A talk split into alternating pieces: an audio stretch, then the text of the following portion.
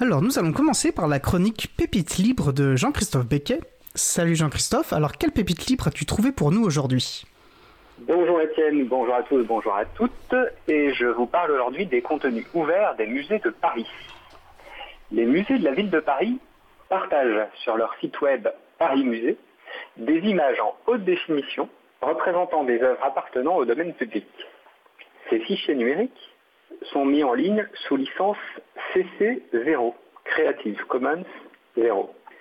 Cette licence permet l'ouverture la plus large possible des données. Elle garantit le libre accès et la réutilisation par tous, sans restriction technique, juridique ou financière. Elle autorise également l'usage commercial.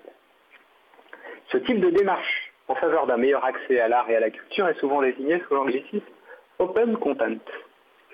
L'ouverture vise à favoriser la visibilité des œuvres et la connaissance des collections municipales en France et dans le monde.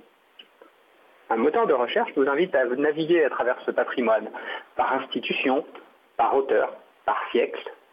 J'ai testé aussi la recherche par couleur. Elle semble assez bien fonctionner. Il faut toutefois rester vigilant car la base de données comporte aussi des œuvres non libres. Un des critères de recherche, image libre de droit, permet de filtrer uniquement celles sous licence CC0. On rencontre très souvent cette formulation libre de droit. Je la trouve inappropriée. En effet, les licences libres s'appuient sur le droit d'auteur pour accorder certaines libertés. C'est le monopole réservé à l'auteur sur sa création qui lui octroie le privilège de décider quels usages il souhaite accorder et à qui. Le principe d'une licence libre, c'est qu'elle permet à l'auteur d'exprimer sa volonté, d'offrir à tous la liberté d'utiliser, de copier, de modifier et de distribuer l'œuvre, y compris à des fins commerciales. Je préfère donc parler d'œuvres libres, ou si l'on veut insister sur euh, l'assise juridique, libre par le droit. À ce jour, presque 200 000 ressources numériques libres sont mises à disposition par 14 musées parisiens. L'ajout d'un filtre dans le moteur de recherche prend parfois beaucoup de temps pour s'appliquer.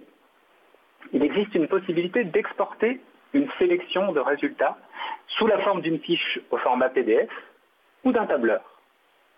Dommage pour cette dernière fonctionnalité de proposer uniquement le format XLS, le choix du format ouvert Open Document, dont les spécifications sont lisibles et réutilisables par tous, aurait été plus cohérent avec les principes d'Open Content affichés par le site. La fourniture des images s'accompagne d'un fichier texte qui contient les métadonnées, c'est-à-dire les caractéristiques de l'œuvre, auteur, titre, date, etc.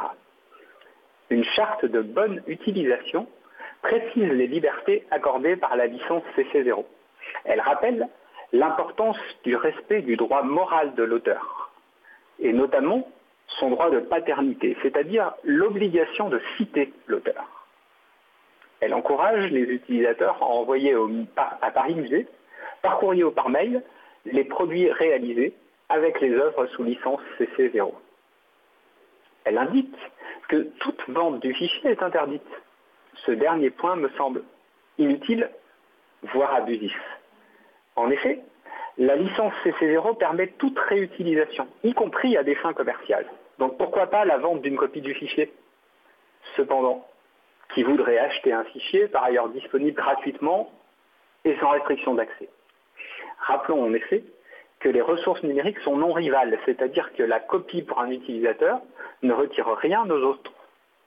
Il me semble dès lors difficile de vendre une simple copie du fichier sans aucune autre valeur ajoutée. Le communiqué de presse diffusé en janvier 2020 faisait état de plus de 100 000 reproductions numériques d'œuvres en libre accès.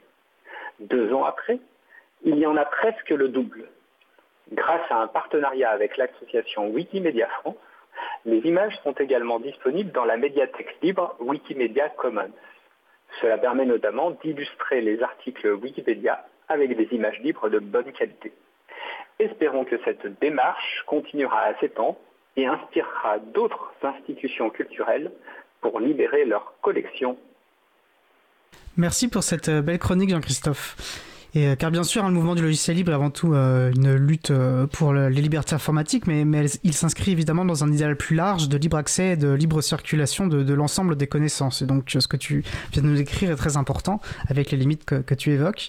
Et puis ça tombe bien d'ailleurs, car après la, la, pause musicale, nous allons parler d'un autre projet qui s'inscrit résolument dans cette éthique, hein, Software Heritage, la bibliothèque d'Alexandrie des codes sources. donc un grand merci Jean-Christophe, et puis je vais te dire au mois prochain. Exactement, au mois prochain. Et puis après avoir parlé de patrimoine culturel et artistique, euh, bonne émission pour parler de patrimoine logiciel. Merci. À bientôt. Salut Jean-Christophe. Bonne journée.